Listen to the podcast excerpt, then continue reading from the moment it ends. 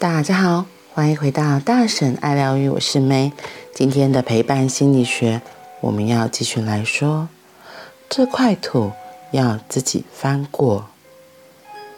当我们遇到眼前的个案，觉得自己做错了选择或做错了事，大大的迷惘和懊恼一旦来到，我们陪伴时，可以这样跟自己说。去观看它就好，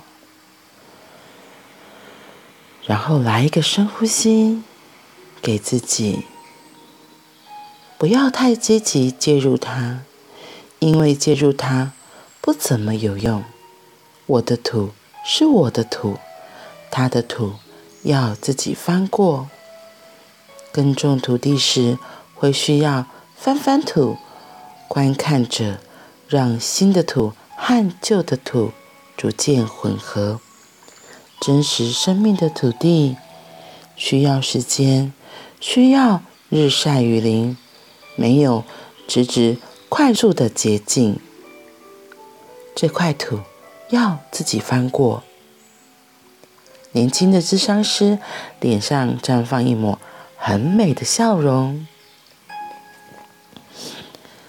哈克，我好喜欢这一句。这块土要自己翻过，他才能做决定。我很喜欢自己亲身经历的某些事情，好好感受。在翻土的过程中，我更懂得什么是我想要的，什么是适合我的。而且，当我带着这样的眼光，就知道放出、给出更多的选择权给对方。真好，这么一来，当年轻的孩子做错事的时候，我们没有跟着难受，也没有跟着很着急、很想劝告，同时真的全心全意的在，真的聆听。于是啊，有一天真的懂了他。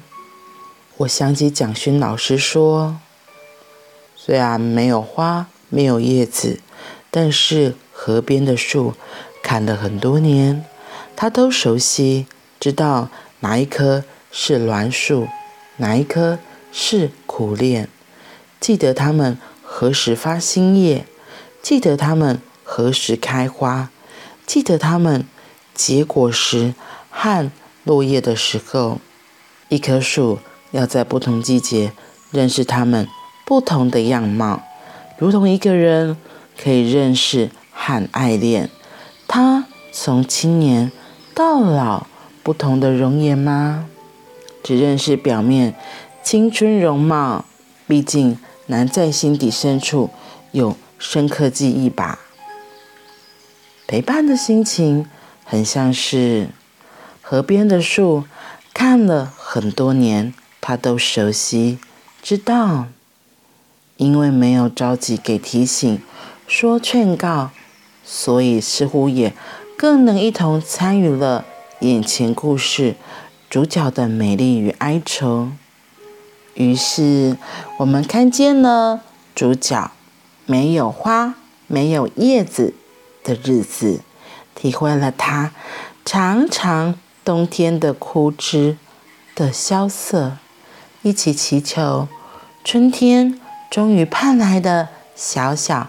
嫩绿，于是可以懂得从青年到老不同的容颜。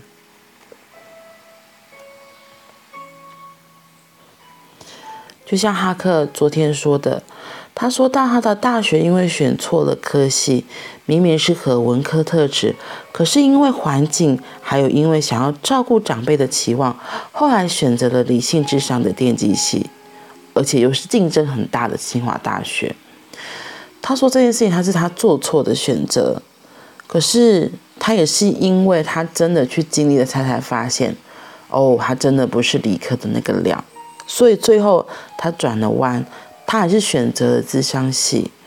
我觉得这真的是，我觉得就像这一两篇的主题说的，这块土地要自己翻过，他才能做决定。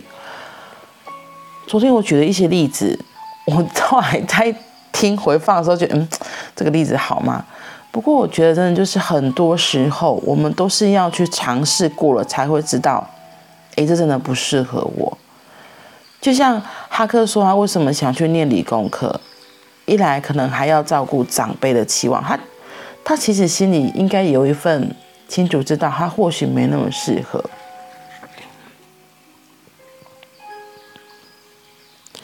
只是因为大环境的因素，大家都觉得念电机科是非常我出团的，非常好的。就像我昨天举的那个婆媳例子一样。她明明知道跟公婆住是不开心的，可是为了要符合家人的期待，我觉得很容易，就是比较传统的人，像我这年代，就可能会觉得，好吧，那我符合公婆的期待，我符合老公的期待，我符合我自己父母的期待，所以呢，就配合住一下吧。问题是，有时候你要想，我们每个人的生活家庭背景本来就不一样，而且。东方人对媳妇的这些要求有好多好多，你媳妇应该做什么做什么。如果不是真的去住了，你怎么会知道？原来真的自己不适合。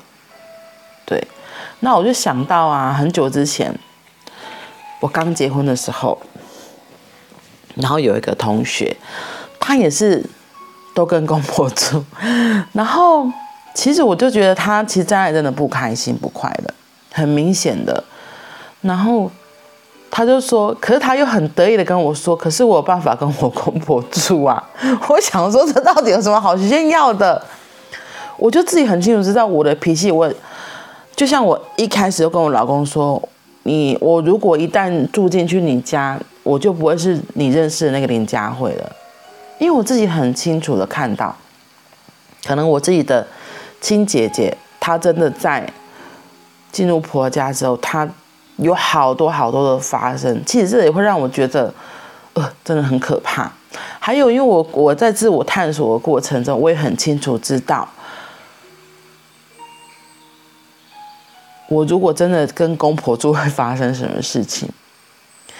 对，我，我觉得我可能会变得更过度的委曲求全，会很牺牲自己。那我觉得，第一，牺牲自己一定很不开心；第二，就是。好像说难听一点，说严重一点，我觉得我会死掉。哎，我所谓的死掉是会有很多很多的不一样吧，可能不是真的死掉，不过我也不确定。那有可能，反而因为这样造成婚姻破裂。对，因为你就必须得压抑、委曲求全。因为我觉得我本来就是很容易会委曲求全的人，我就觉得我自己很清楚，因为我其实。从小生长在很传统的家庭家庭里面，我虽然嘴巴上或是很多行为上看起来是很背骨，可是其实心里是有一个很传统的自己在。所以说，我就一开始就先跟我老公说好，没有办没有办法。我老公一开始本来答应，可是后来他就就是他父母父母可能就会跟他说，可是你要这样这样这样，然后就要硬逼我。就是软的硬的什么都来了，我想说哈，我就是说不行，我觉得这是不行，我觉得这是我捍卫我唯一的最后一道防线，就是哎，我我我知道我自己个性，我没有办法，对，所以有些时候我要说的是，你当你自己可以预期的时候，你不一定要真的去做这个决定，或许你可以尝试看看你。因为我自己知道，我那时候跟他住几，就是去我公婆家住几天，我就发现真的不行。甚至有时候不用住几天，你一去那个环境一天待着，你就会就可以知道他们的生活模式，你就会知道那样子的环境适不适合你啊。好像去试听课程一样，这个课程你喜欢就买了课程，不喜欢那就离开啊，而不是还要被强迫推销说你一定要买这个课程，这个课程有多好有多好。嗯，好啊，理工科的确很好。哦，电机系出来真的很有出团，可是我不喜欢。我在那里，我觉得压力好大，我觉得不适合我。我这种浪漫感性的人，去那个理理性脑袋，然后动作要动，头脑要动很快，我一下就宕机了，然后脑死在那里吧。对啊，所以像这里说的，很多事情的确我们尝试过了才会知道。所以我觉得就像很多试婚一样，有些人会说：“那我们同居看看，再要不要结婚？”不过这是我那个年代，我觉得现在的很多小朋友他们早就已经在做这样的事情了。然后，所以我觉得，如果你真的比较传统，或许还有一个可以像我刚刚讲听课程的方式，两个人去旅游。我觉得去旅游啊，特别是过夜的旅游，好容易看到对方的缺点。对，不多不少，三天两夜，我觉得刚刚好。因为第一天大家可能还会忍耐，假装嘛，但他伪装一下，然后三天两夜就可以看出一个人真实个性的样子。那如果在那样子的相处过程里，你尝试过了，嗯，我不喜欢，那就离开吧。对啊，我觉得旅游是一个很棒很棒的方式，可以确认两个人就是一些生活的细节，然后特别是到对方的家里，会看到更多细节。嗯，所以我讲的是在关系里面。那很多时候，像我刚刚前面有说的啊，去听课程啊，去试听看看啊，再决定，嗯，这是我要的吗？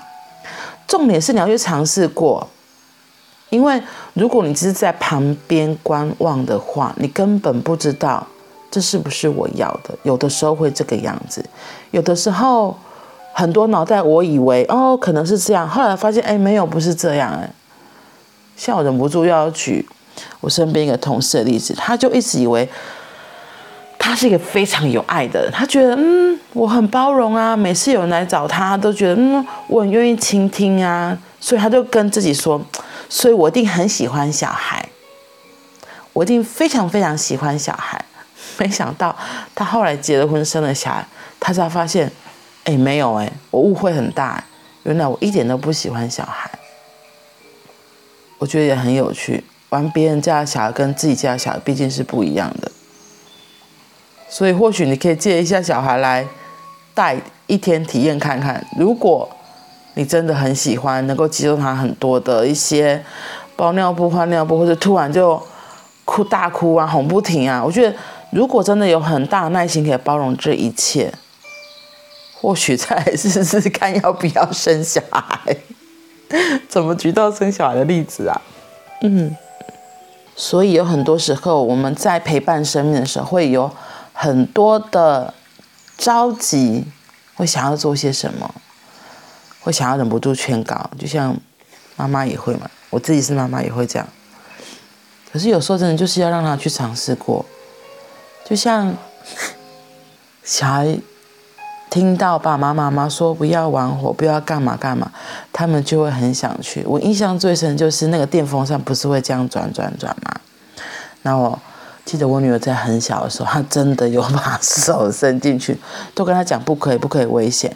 可是你跟她讲的哪有用？不过我觉得现在电风扇很棒，是它不像我们以前，就是真的就是你进去手进去手出来可能都烂了，它会有那种类似那种安全模式，所以。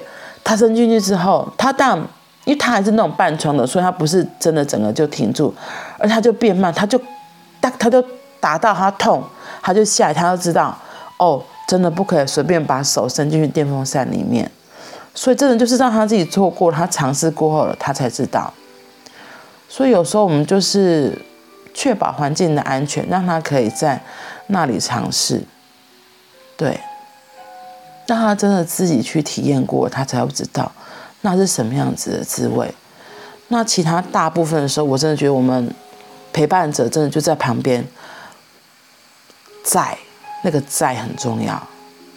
对，他需要的时候可以跟你请求协助，他想要自己去 try 去做的时候，我们就在旁边陪伴就好了。嗯。我觉得这个陪伴很重要。当他自己真的体验过了生命很多的事情，他也慢慢会知道哦，原来他的可能性在哪里。哦，原来他喜欢做什么。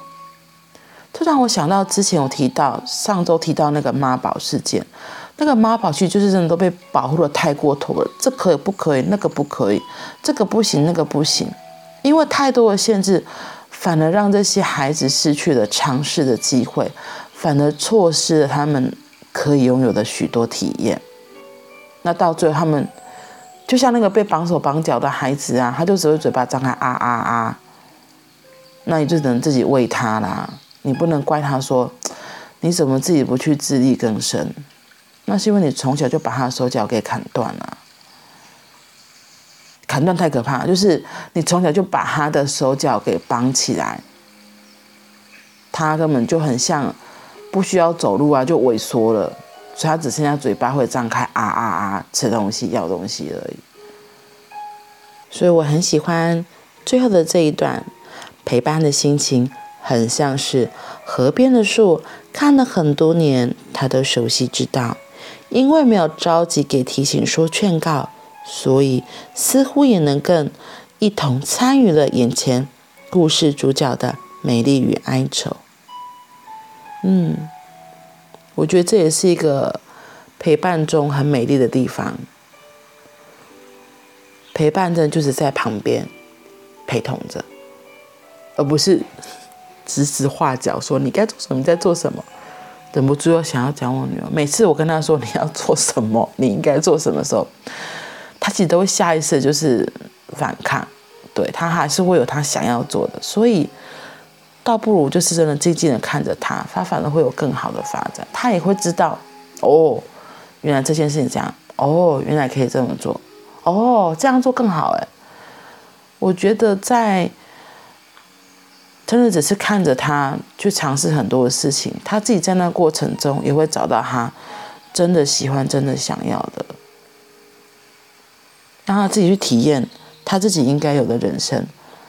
我觉得就像那个纪伯伦先知里面的书一样，我们只是给出一个大概的方向，就这样而已。把弓箭射出去之后，那那个弓箭，它可能因为风的关系、下雨的关系或其他的大自然因素，它可以决定它到底要往哪里去。我觉得这是很重要的，嗯，好啦，那我们今天就先分享到这里啦。这几天天气已经开始慢慢回暖了，所以有空可以多去郊外走走，嗯，给自己一个小小的假期。我们明天见，拜拜。